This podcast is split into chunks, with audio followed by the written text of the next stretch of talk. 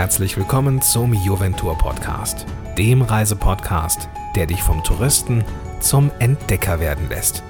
Und jetzt viel Spaß beim Zuhören.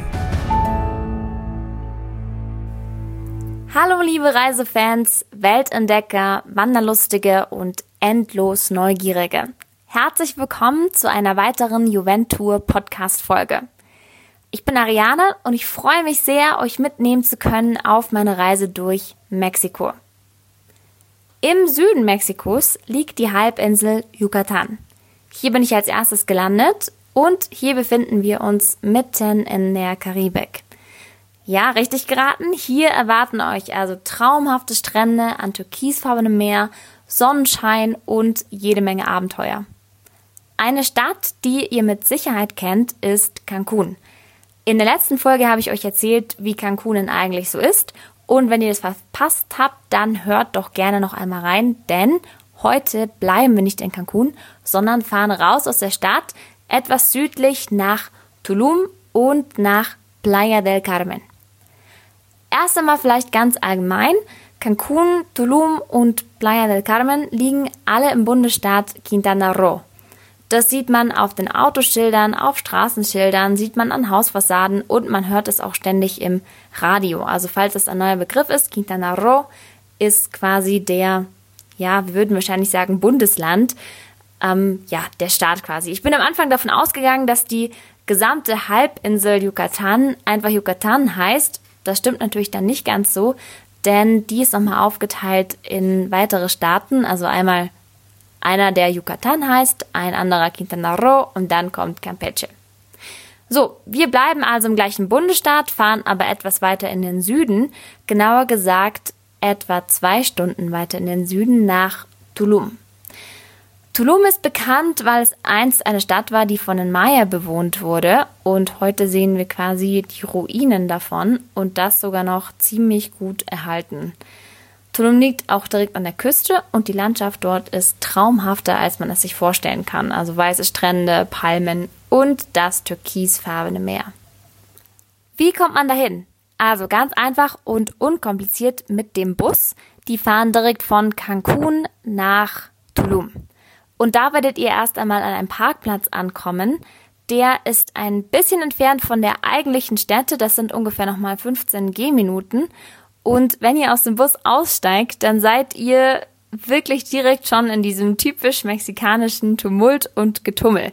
Da sind Verkäufer, die bieten euch allerlei Dinge an. Da sind äh, jegliche Stände und Läden und da müsst ihr aufpassen, dass ihr euch nicht den Kopf anhaut an Piñatas, Fahnen oder Sombreros, die da eben an den Läden hängen.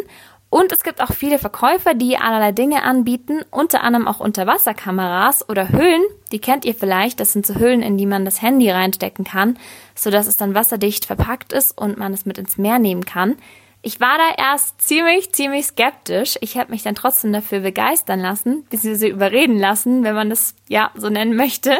Und es hat funktioniert. Ich war begeistert. Es hat super funktioniert. Ich war im Meer. Wir haben Bilder gemacht von Rochen, von dem Korallenriff später, von, ja, auch vielen Schwimmflossen. Aber ja, also es klappt. Wenn ihr das machen möchtet und wenn ihr auch dann noch schnorcheln gehen möchtet, nachdem ihr die Maya-Städte besichtigt habt, dann kann ich das auf jeden Fall empfehlen. Was ihr auch sehen werdet, sind viele Tourguides. Also das sind einfach, ja, einzelne Menschen, die anbieten, euch durch die Städte zu begleiten. Da muss man jetzt nicht unbedingt drauf zurückgreifen. Also das sind meistens einfach Geschichtenerzähler. Da vielleicht, dass ihr davor ein Auge habt oder darauf ein Auge habt, so rum. Ja, aber dann kann es auch schon losgehen. Also es gibt eine Bahn, die fährt von dem Parkplatz direkt bis zum Haupteingang. Dafür zahlt man aber nochmal 20 Pesos. Muss man jetzt nicht unbedingt machen, weil es wirklich nur 15 Gehminuten sind äh, über eine Straße mit vielen Palmen. Und dann seid ihr auch schon direkt am Haupteingang und das Abenteuer kann losgehen. Was ich vielleicht noch dazu sagen sollte, ist, nehmt euch viel zu trinken mit, denn bei der Stätte selber gibt es dann nicht nochmal irgendwelche Möglichkeiten, euch eine Wasserflasche zu kaufen. Das wäre noch ein Tipp, den ich hätte. Nehmt euch auf jeden Fall viel, viel, viel zu trinken mit, denn mit großer Wahrscheinlichkeit wird die Sonne sehr stark scheinen. Wie kann man sich die Städte an sich vorstellen? Also das Ganze ist eigentlich wie so ein Freilichtmuseum. Ich glaube, damit könnte man es am besten vergleichen. Und man kann locker gute zwei Stunden einplanen, bis man den gesamten Weg gelaufen ist und jedes Gebäude bestaunt hat.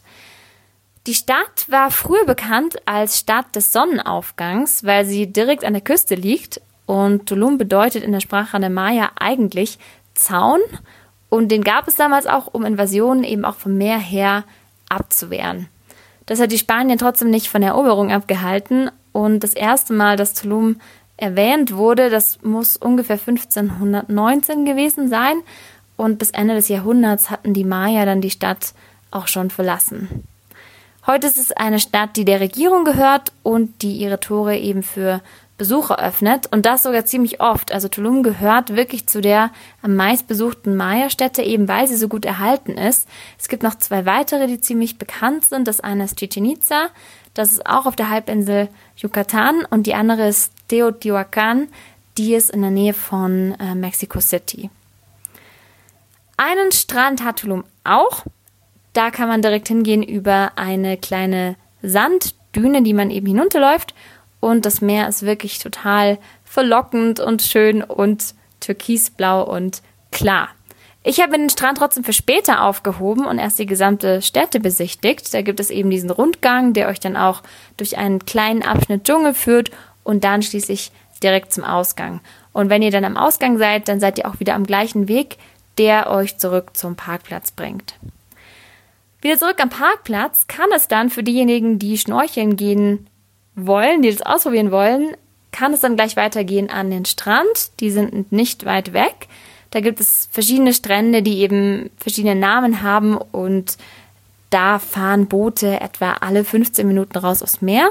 Und diese Boote fahren dann auch extra so, dass ihr einige Gebäude vom Meer aus sehen könnt, die man bei dem Rundgang selbst durch Tulum nicht sehen konnte, weil sie eben einfach weiter weg waren. Zum Beispiel gibt es da ein Gebäude, da musste jemand wohnen, dem man magische Kräfte zugesprochen hat und der durfte eben nicht in der Stadt selber wohnen. Die Aussicht ist atemberaubend schön, das Wasser total klar, was natürlich klasse ist, wenn man so auch gut schnorcheln kann. Und ja, vielleicht dazu ein paar Worte. Also ich war vorher noch nie schnorcheln und man hat mir mehrmals gesagt, ja, mach das unbedingt, das darfst du auf keinen Fall verpassen. Und ich dachte mir, ja, super, probiere ich aus. Und habe ich dann auch gemacht klasse Sache. Und ich wusste, dass das zweitgrößte Korallenriff der Welt vor der Küste Yucatans liegt. Was ich aber nicht wusste, und das ist jetzt das große Aber, ist, es ist halt wirklich grau, also es ist tot. Und das hat mich schon ziemlich schockiert. So aufregend das Schnorcheln natürlich ist, aber ich konnte einfach wirklich nicht darüber hinwegsehen, dass es eben doch grau ist, wo es doch eigentlich farbenfroh sein sollte.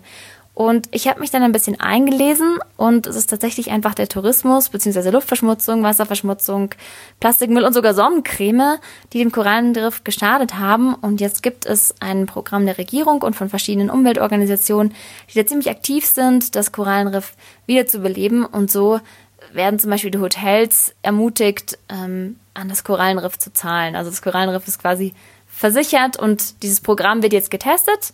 Und wenn das gut funktioniert, dann kann es auch auf andere Korallenriffe weltweit angewendet werden. Ja, zurück zur Schnorcheltour. Also, das ist eine kleine Gruppe gewesen, mit der ihr eben in einem Boot rausfahrt und dann nach etwa einer Stunde höchstens wieder zurück an den Strand fahrt. Und am Strand erwarten euch dann, ja, riesige Palmen, ein warmer Ozean und ich glaube, ich bin da mindestens noch zwei Stunden geblieben, bevor ich dann mein Handtuch wieder eingepackt habe und es weiterging nach Playa del Carmen. Playa del Carmen liegt eigentlich auf dem Rückweg nach Cancun. Also wenn man sich das jetzt vorstellt, man fährt von Norden quasi in den Süden, ja. Man fängt in Cancun an, dann kommt Tulum, dann Playa del Carmen. Nein, jetzt habe ich es hab falsch gesagt. Entschuldigung, natürlich erst Cancun, dann kommt Playa del Carmen und dann Tulum. Und wir fahren jetzt die umgekehrte Strecke von Tulum über Playa del Carmen wieder zurück. Die Mexikaner nennen Playa del Carmen gerne einfach Playa und viele sagen, dass sie es sogar lieber mögen als Cancun. Und was mir aufgefallen ist, was echt lustig ist, ist, dass viele sogar lächeln, wenn sie einen fragen. Und das machen sie echt viel. Also sie fragen immer, ja, und gefällt dir Mexiko? Und wo warst du überall? Und was gefällt dir am besten? Gefällt dir Cancun?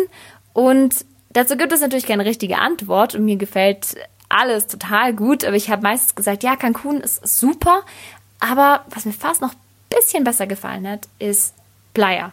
Und da müssen sie selber immer lachen und, und nicken dann, äh, zustimmen und sagen, ja, sí, claro. Das, ja, nur nebenbei. Ich glaube, wenn ihr dort ankommt und dort einmal die Fußgängerzone entlang gelaufen seid, das ist die Quinta Avenida, also die Fifth Avenue oder einfach die fünfte Straße, dann merkt ihr bestimmt gleich den großen Unterschied zwischen Playa und Cancun. Playa del Carmen ist wesentlich mehr Stadt, hatte ich den Eindruck, und hat eben eine Fußgängerzone und viele Restaurants und Läden, die sich da entlang reihen. Und das fehlt so ein bisschen in Cancun, dieses Innenstadtgefühl. In der Innenstadt könnt ihr auch oder solltet ihr sogar die Parallelstraßen zur Quinta Avenida entlanglaufen, denn dort gibt es viele, viele Taquerias. Was sind Taquerias? Das ist ein Wort, das ihr euch merken solltet. Taquerias ist, wo man Tacos findet. Und Tacos gehören, so wie die Pizza zu Italien, einfach zu Mexiko dazu. Und in der Taqueria findet ihr auch garantiert echt originale Guacamole. Und ich bin mir ziemlich sicher, dass ihr jede Taqueria satt, gestärkt und rundum glücklich wieder verlassen werdet. Was ich euch auch noch empfehlen kann in Playa del Carmen ist dem Museo Frida Kahlo einen Besuch abzustatten. Das ist ein Museum, das von der Frida Kahlo Stiftung dort errichtet wurde und dort könnt ihr eine der bekanntesten Künstlerinnen, ja, inzwischen weltweit kennenlernen. Über Frida Kahlo wird es auch noch mal in einer anderen Folge mehr Informationen geben wenn ich dann ein bisschen mehr über die mexikanische Kultur spreche. Dazu gehört dann auch das Essen und Traditionen und Feste. Ja, vor allem Feste, denn Halloween steht vor der Tür, der Dia de Muertos. Seid und bleibt also gespannt. Ja, das war der Tag. Das war der Tag in Tulum auf der, ja, in der Maya-Stadt und am Schnorcheln und schließlich in Playa del Carmen. Und wenn euch die Reiselust gepackt hat, dann schaut doch mal auf der Homepage vorbei von Juventus, denn da findet ihr direkt mehr Infos für die Rundreise durch Mexiko. Was natürlich auf keiner Reise durch Mexiko fehlen darf, das ist ein Ausflug nach Chichen Itza. Das ist die Maya-Stadt, die von der UNESCO zum Weltkulturerbe ernannt wurde und das ist auch eines der sieben Weltwunder. Es gibt natürlich mehrere Listen der Weltwunder, aber man findet dort ziemlich oft Chichen Itza.